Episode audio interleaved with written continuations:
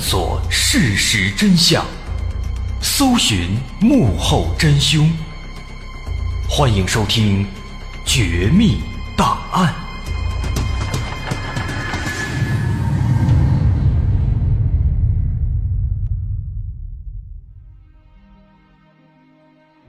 欢迎收听今天的《绝密档案》，我是大碗。咱们今天要说的是一个诡异而且神秘的森林。这个森林它的神秘和恐怖的程度啊，比起那个非常著名的日本的自杀森林，啊，可以说是有过之而无不及。啊，况且那个自杀森林也只是一个，并不是特别恐怖的地方。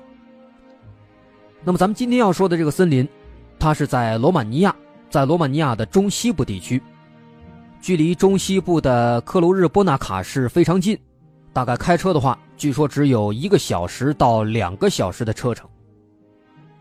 那么这片森林，据说在几十年前的一天，有一个叫霍亚巴卡伊的牧羊人，他带着他的二百只羊，走进了这个森林。不过呢，从此之后他就再也没出来过。那么这个森林呢，就因为这起很神秘的牧羊人失踪事件。就开始被人们称作是牧羊人森林。那么，其实对于一开始的这个给他命名的这起失踪事件，一开始人们并没有认为它是有多么神秘、多么诡异啊，只是觉得这个霍亚巴卡伊可能是进去之后迷路了，出不来了，所以最后呢在里边饿死了，啊，也因此呢一开始人们对这个森林并不是有那么多不好的印象啊，没感觉这个森林有什么奇怪的。直到说是后来啊，慢慢的随着时间流逝，有越来越多的神秘失踪事件以及灵异事件在这个森林当中发生了，哎，人们慢慢的这才开始对这个森林感到十分恐惧，全部都是敬而远之。有人说呢，说这个森林里有外星人，还有人说在森林里边有怪物，还有人认为啊，说这森林里有一个扭曲空间，进去之后呢，能到其他的平行世界。所以说呢，很多人都失踪了。总之呢，这个说法是越来越悬，越来越诡异了。那么，咱们说到底，这个森林它跟其他的森林到底有什么不一样啊？首先来说吧，咱们说最显眼的，人们最先看到的，就是这个森林当中的各种各样的树木。啊，有人奇怪说，树木有什么不一样的？啊，不都是在这个土里长出来，长老高，然后树上都是叶这有什么可说的？有什么奇怪的？您别说，这还真不是。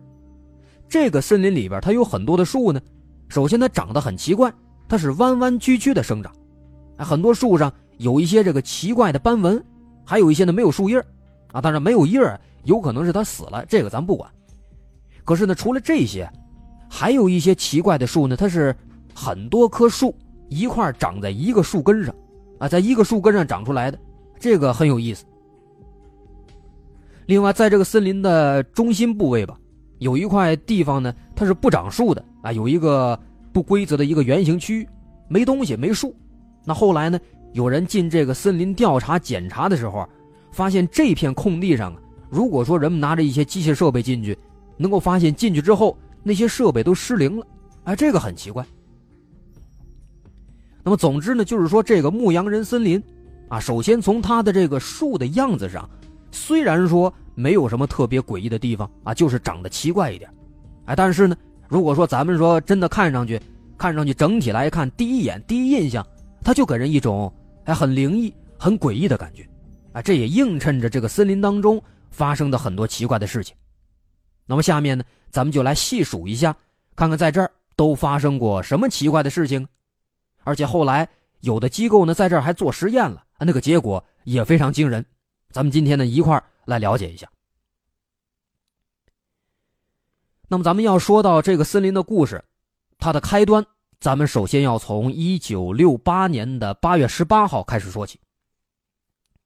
在六八年八月十八号这一天呢，当地有一个生物学家叫亚历山德鲁瑟夫，他带着一个朋友还有两个家人一块来这个牧羊人森林附近郊游，哎，四个人。玩了一会儿，中午了，到饭点该吃饭了。那，四个人呢就把提前准备好的一些食材拿出来，准备来个野炊。可是呢，咱都知道，你在野外做这个野炊，它需要起火，所以说呢，亚历山德鲁就跟朋友两个人一起去这个森林里边，想去找一些柴火。哎，俩人一块进了森林了，到了森林里边转了一圈，找了一会儿啊，感觉这柴火拾的应该够用了。再一看表，哎呦，下午一点二十三分，这也挺晚了，该回去了，就准备掉头往回走。可是当时他们俩人刚一掉头，还没走两步呢，突然就听到身后挺远的地方嘛，传来了一声很大的噪音。哎，后来他们回忆啊，感觉这个噪音呢，怎么形容呢？像是有动物啊在很嘶哑的叫，哎，有点像是金属摩擦的那种声音。那当时这俩人听到这个声音，吓了一跳，回头一看，哎呦不得了了，看到在这个半空当中。有一个黄色的发光的物体啊，因为太亮，看不出来什么形状，在天上这个东西呢，来回的很快速的移动。那么在看到这个奇怪的东西之后，出于职业习惯，亚历山德鲁第一反应拿出相机来拍照。哎，不过这个东西移动的实在太快了，他拍了好几张，最后呢只有两张啊，相对来说比较清晰啊。不过后来他只公布了一张，另一张呢，据说呢，因为是拍到他朋友了。不想暴露身份啊，所以说呢没有公布。那么这个照片啊，这个很神奇的拍的这个发光物体的照片，咱们现在也搜集到了，咱们会在晚些时候放到我们的这个微信公众号里，大伙感兴趣的话可以去看一下啊。注意，咱们是以这个推送的形式把它发布出来的，大伙到时候可以找一找。那么拍完照片之后呢，两个人当时是躲在这个草丛里，他又去观察了一会儿，哎，最后发现。这个奇怪的发光体在天上转了一会儿，大概有这么两分钟，然后就加速飞走了。俩人跑出来之后啊，一看发生了这么奇怪的事情，得四个人也没有心情野炊了，马上开车赶回了附近的这个科卢日波拿卡市，通知媒体报警。然后到了第二天，关于这个牧羊人森林发现这奇怪发光体的新闻。直接就登上了报纸头条，而且与此同时，也有不少周边的居民都表示，曾经在这个森林当中遇到过很多奇怪的事情。具体有什么呢？比如这个鬼打墙啊，比如奇怪动物的叫声啊，比如仪器失灵啊，哎，等等等等。啊，不过当然了，除了人们的认同和附和之外啊，还有很多人他是不相信的，很多人不信邪。比如当时有一个气象学家就说了，说啊，从你这个照片来看啊，你这玩意儿很可能是一个气象气球，可能半空当中着火了，啊，并且呢，他还列举了很多说这个气球被当成 UFO 的例子，啊，不过很可惜，后来根据警方的调查和气象部门的说明，说当天在这个森林的上空根本就没有放气球，所以说呢，气球的说法直接给排除了。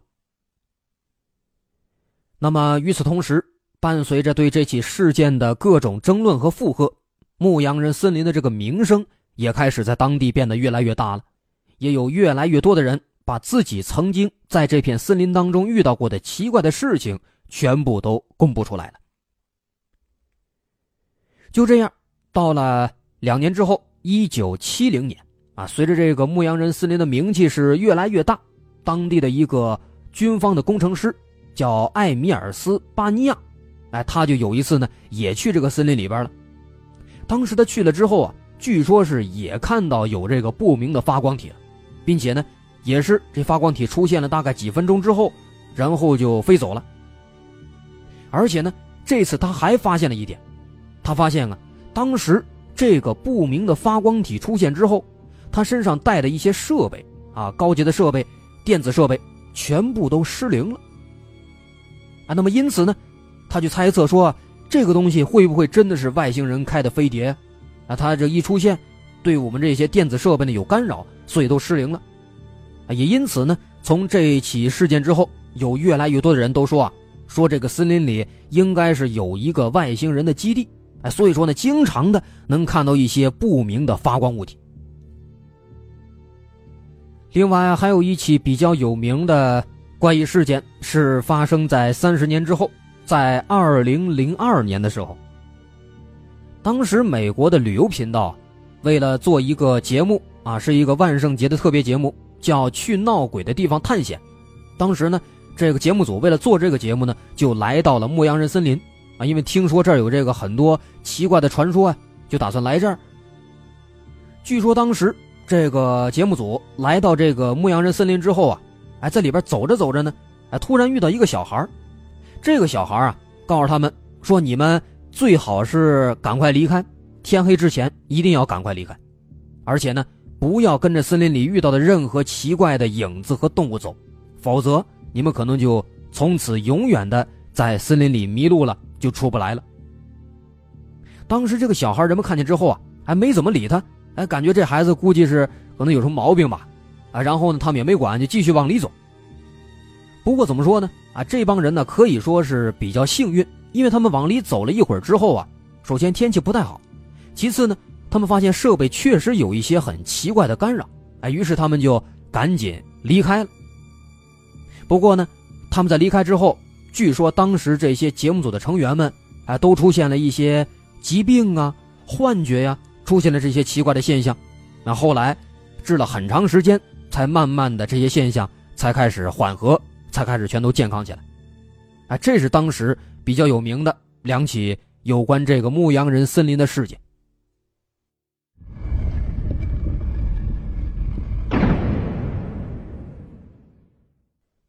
接着，咱们把话题继续说回到六十年代和七十年代。说在当时六八年发生那起目击事件之后啊，那么出于对那起事件的浓厚的兴趣。当时，作为生物学家的亚历山德鲁就开始了对这片森林的一个长期的研究。最后，他一直在研究，直到他去世之前还在研究这个森林。那到了七十年代，第一次事发几年之后，亚历山德鲁已经搜集到了大量的有关当时他目击到的那个发光体的资料，哎，也得到了大量的照片。从那些照片来看啊，那个发光体很明显能够看出来，应该不是一个。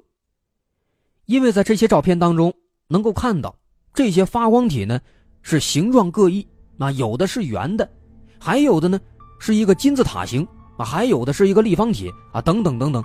总之呢是形状是千奇百怪，甚至有的是好几个拼在一起那个样的。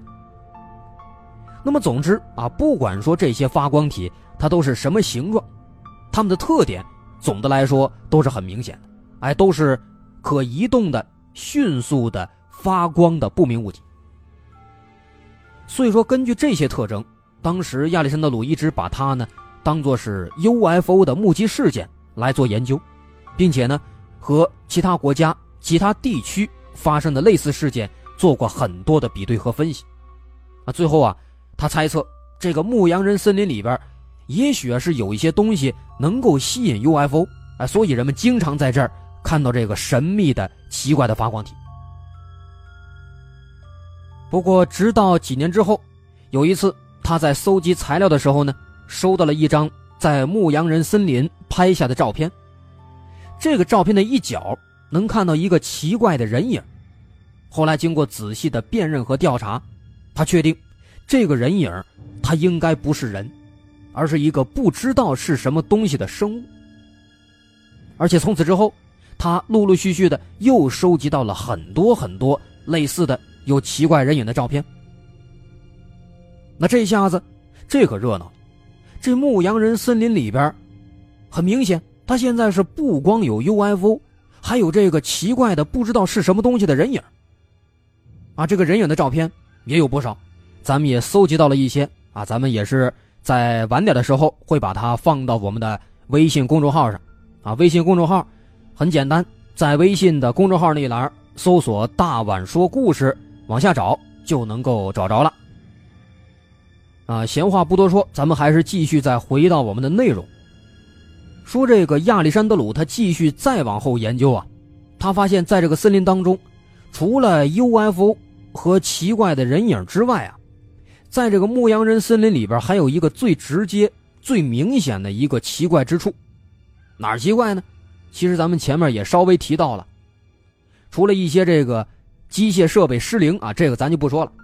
除了这些之外，有很多去过这个森林当中调查的人呢，都表示，说在森林当中会遇到各种各样的奇怪的现象，比如说，在大多数情况下，凡是进去的人都会出现一些身体上和心理上的一些不良反应，啊，身体上，比如说皮肤莫名其妙的发红，出现一些莫名其妙的烧伤痕迹，口渴、头疼、头晕等等。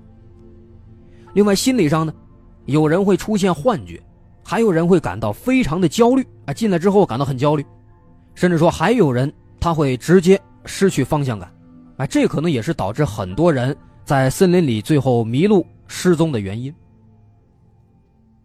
那么，为了验证这些现象，亚历山德鲁他曾经有很多次带着助手去森林里做过实地调查，啊，经过几十年的努力吧，他终于是总结出了一些规律。啊，也提出了一些猜测。首先，他认为这个机械设备失灵等等这些现象，往往是在不明发光体出现的时候伴随着出现的。啊，可能啊，这个发光体，这个 UFO 对我们的这个一些设备会有影响。其次，在这个调查过程当中啊，亚历山德鲁他检测到，在这个森林里存在一些磁场的严重的异常。哎，所以他认为。人们进到这个森林以后出现的各种身体上的不适应啊，比如头疼、胸闷、口渴、迷失方向等等，认为这应该是森林当中的磁场环境造成的啊，应该跟这个环境有关系啊。当然，这些呢，这只是他的一个初步猜测，他目前也还没有一个确切证据，他也不知道说这个磁场有问题是不是真的是一直就有问题，还是说只是一个偶然现象，他也不能确定。而且遗憾的是什么呢？还没等他研究出一个确切的结果来，他在一九九三年的时候就去世了。哎，这是亚历山德鲁在这几十年来做的这么一丁点研究。那么，对于这种灵异事件啊、奇怪事件，一般来说呢，肯定是有很多人都在进行调查的。那么，除了亚历山德鲁这样的学术派、科学派的说法，其实还少不了一些相对的更玄幻的说法。啊，比如有人就说说这个牧羊人森林里边，其实啊是有通往另一个世界的一个入口，通往一个平行世界的入口啊，或者说呢有一个时空裂痕。哎，这个说法很玄幻吗？确实很玄幻啊。不过呢，也的确是有一些诡异的事情啊，哎，似乎是在印证这个说法。啊，咱们在开头就说过了，说这片森林当中有很多人失踪了。啊，没错，的确有很多人在里边走失了，最后再也没回来。但是呢，其实还有一些人，他们在里边迷路之后，后来又侥幸的找到路，又回来了，啊，生还了。不过回来的这些人，他们的这个经历啊，也是非常离奇的。那，很多人在这个森林里失踪了好几天，但是呢，几天之后回来了，根本不记得这几天自己都发生了什么。有一个非常有名的案例。发生在一九七二年。说当时在附近的一个小镇上，有一家三口，有一天呢来这儿郊游，来森林这边郊游。然后他们家有一个十一岁的小女孩，叫艾尔金斯。哎，当时玩的时候在森林里边走丢了。那父母发现以后，马上就报警。结果当时一家人找了是两天三夜，最后尸体都没发现。但是奇怪的是啊。在这个孩子失踪第五天的时候，这个小女孩自己又回家了。但是对于这五天以来都发生了什么事情，她是一点都记不起来。啊，具体来说是根本就没有这段记忆。为什么这么说呢？哎，当时他爸妈看他回来以后啊，很着急，就问他，说：“你这五天都去哪儿了？”小女孩听了以后就纳闷，说：“我不知道啊。”我就在这个森林里边，我就转了一圈，玩了一会儿。哎，出来以后你们都走了，还是一个好心的阿姨把我送回来的。这怎么会过去五天呢？哎，你看这个事这孩子他也不知道是怎么回事。而且更奇怪的是什么呢？艾尔金斯的父母在他的这个口袋里边还发现了好几枚古代的硬币。那后来送到这个懂行的人那儿去看，人说这个硬币啊，那是十五世纪的。啊，这下子，这可就奇怪了。你说这个硬币，它是怎么来的？啊，问艾尔金斯，他说他也不知道，没有发生过这样的事情，他不记得。另外呢，在这个森林当中，不止这种案例，还有一种案例非常奇怪啊，人们把这个现象呢叫做灵体投射现象。什么意思呢？就是说，有的人他一进到这个森林里边，有时候走着走着能够看到另一个自己，另一个自己的幻影，而且这个幻影好像是看不到自己。另外有时候呢，这个影子走着走着呢，会突然冲到自己的身体里边，然后整个人失去意识了，昏迷了。醒来之后，发现过了好几天了。哎，这个情况这就有点诡异了。另外呢，人们讨论最多的还有森林中间部位的那块空地，啊，这块空地非常特殊。咱们前面也提到了，说人们一走进去，各种什么胸闷啊、头晕的感觉就变得特别严重，啊而且伴随的还有各种电子设备失灵。总之就是说呢，这些啊比较诡异的事件吧。就让很多人提出了各种各样的诡异的玄幻的说法，啊，当然这种说法，咱们可以说目前呢还只是人们的一种猜测，甚至可以说是人们的一种向往奇幻的一种美好的想象，啊，因为这些说法它毕竟目前也是没有什么科学根据的，也没有什么依据，啊，这是目前有关这个森林当中这些奇怪现象的两个派别的说法，那第一个就属于亚历山德鲁这样的，相对来说。比较科学的说法，那另一种呢，就是这种比较玄幻的其他的一些解释了。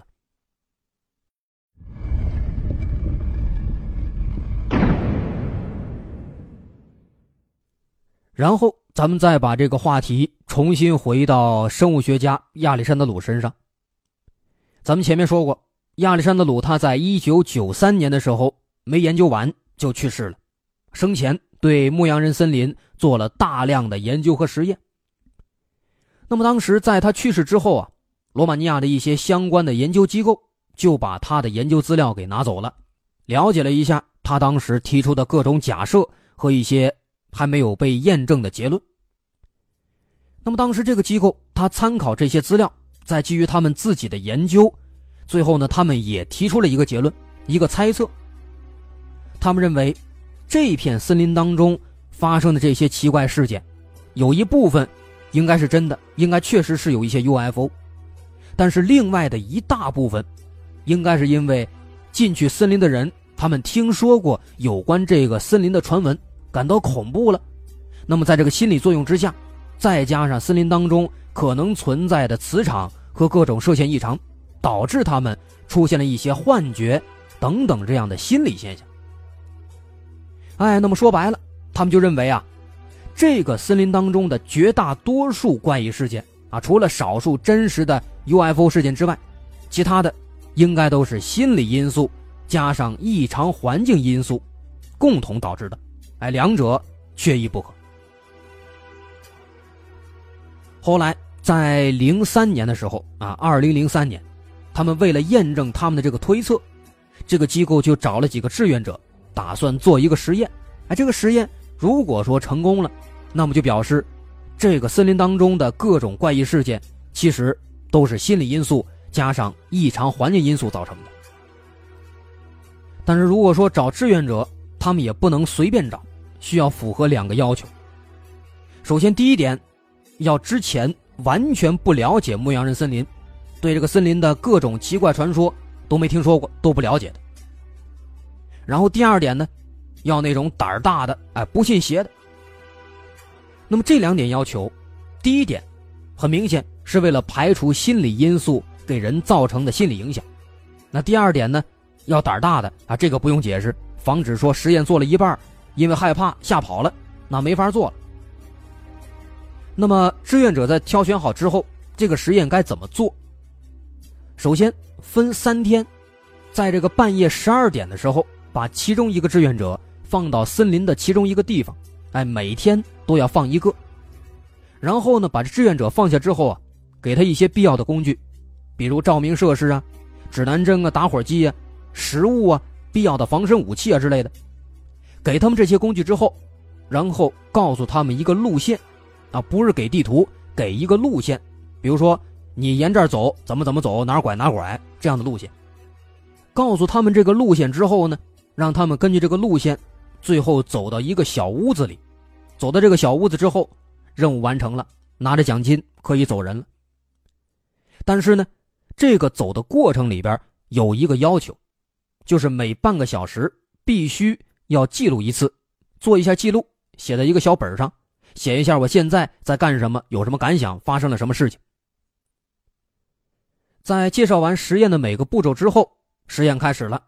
啊，那么为了方便介绍，这三个志愿者，咱们分别把他们叫做一号、二号和三号。咱们首先看一号，在第一天晚上十二点的时候，工作人员把一号用直升机放到了森林的西边，放下之后呢，给他一些工具啊，分别有一些食物啊、饮用水啊、指南针，另外呢还有一盏油灯，还有一些武器啊，就这些工具。然后呢，告诉他一条路线，首先说往东走。直走，走到一条小路上，然后呢，沿着小路再往前走，走到一个小木屋，里面会有人在等他，然后任务完成。哎，当时这个一号很顺利，走了两个小时，在半夜两点走到小木屋了，拿到奖金离开了。然后呢，咱们看一看一号在这两个小时当中做的这个记录。第一次记录的时间是在半夜的零点三十分啊，十二点半，这么写的。我停在附近一处溪流旁休息，吃点东西，但是情况很吓人。夜晚孤独一个人在森林里，只靠一盏油灯照明，所见之处都是暗影重重。我的心里边有各种幻想，我感到非常害怕。然后第二条，半个小时之后是在半夜一点记录的，是这么写的：我停在一处空地上，在给油灯换油，我发誓。现在我的身后一定有什么东西在跟着我，我确定它不是树的影子，也许是一个动物。啊，这条很短，然后下一条是在半夜一点半，这么写的。现在我真的吓坏了，我感觉有东西从远处在直直的看着我，我只能勉强的辨识出轮廓。这东西一旦知道我正在看着它，它就会突然消失。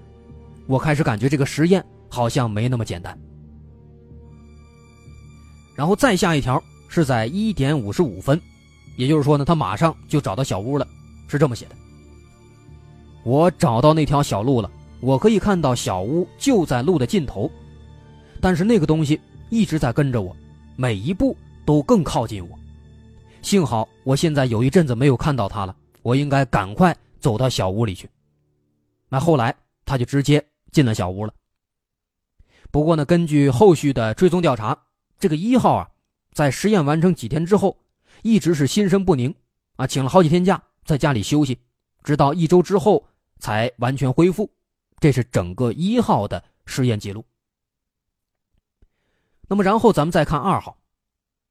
这个二号的任务跟一号一样，只不过呢，给他的这个道具啊不太一样了，啊，这次呢还是有水、有食物、有指南针，只不过没有油灯了。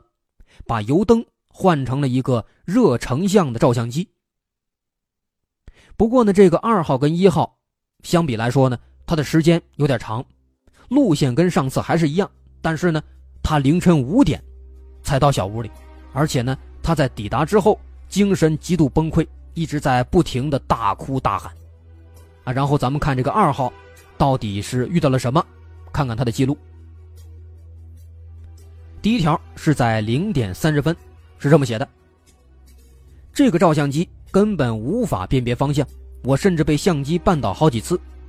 大部分的相机的影像都是黑色和蓝色，偶尔因为动物或者鸟类会呈现红色。然后这条没了。下一条一点，我不知道你们到底把我和什么该死的东西放到一起了，这一点都不有趣。正当我在休息喝水的时候，我听到从森林深处传来骚动声。我拿起相机想看看是什么。我可以确定，那不是一个正常的动物。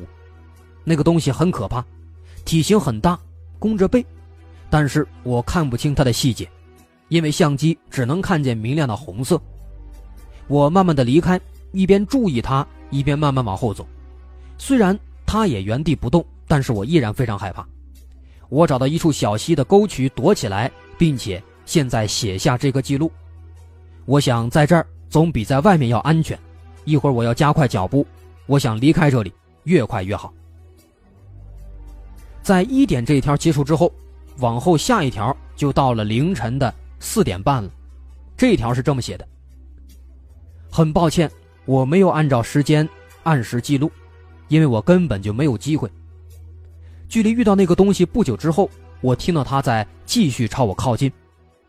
后来我躲进一个小洞穴里，等着他离开，但是他不肯放过我。我想等到安全才继续再写这个记录。我非常不想在我没有防备的时候突然遇到他，啊，这是二号的全部记录。那后来这个二号他在回来之后，虽然说也拿到了丰厚的奖金，但是很明显他的心理受到了严重的创伤。后来据说他接受了三个月的心理治疗才完全的恢复。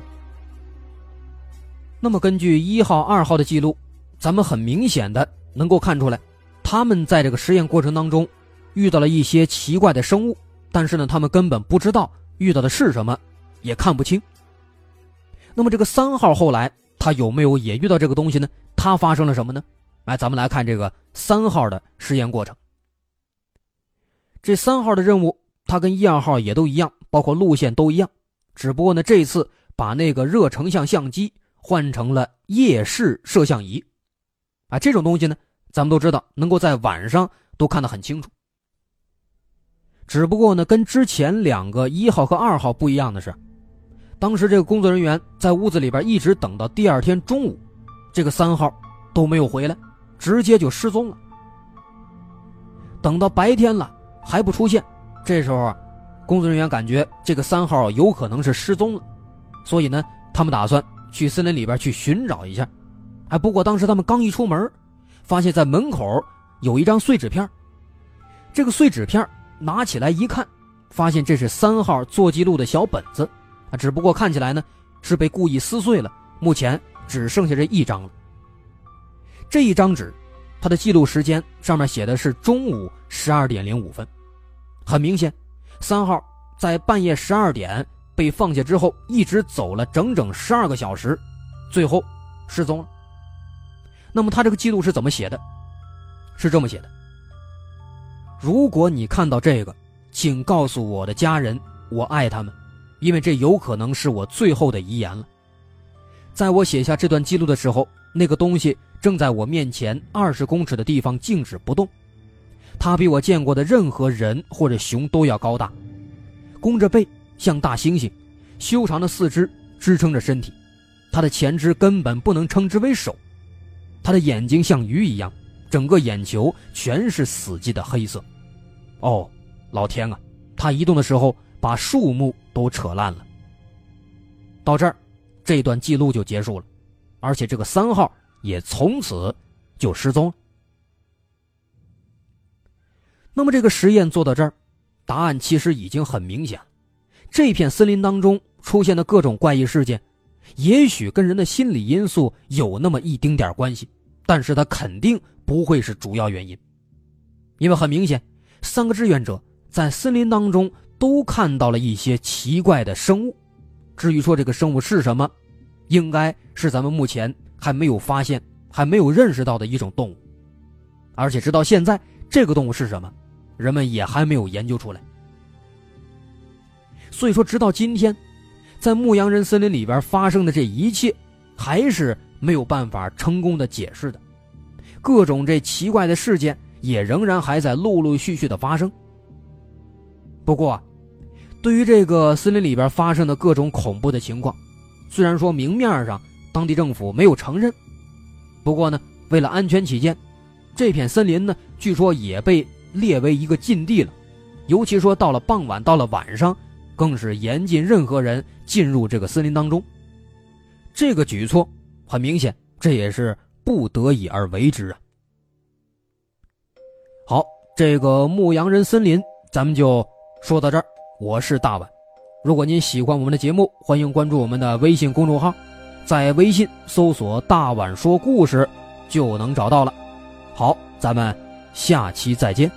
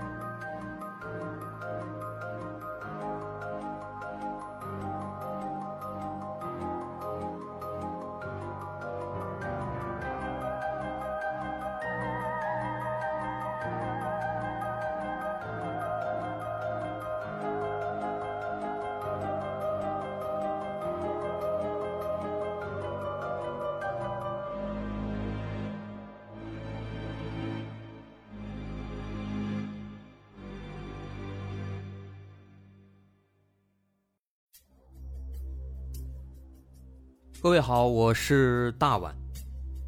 我们的《绝密档案》在喜马拉雅已经陪大家走过了一年多的时间，一年多的时间，我们更新了一百多期节目，在这一百多期的内容里，我们讲述了各种各样的怪奇事件。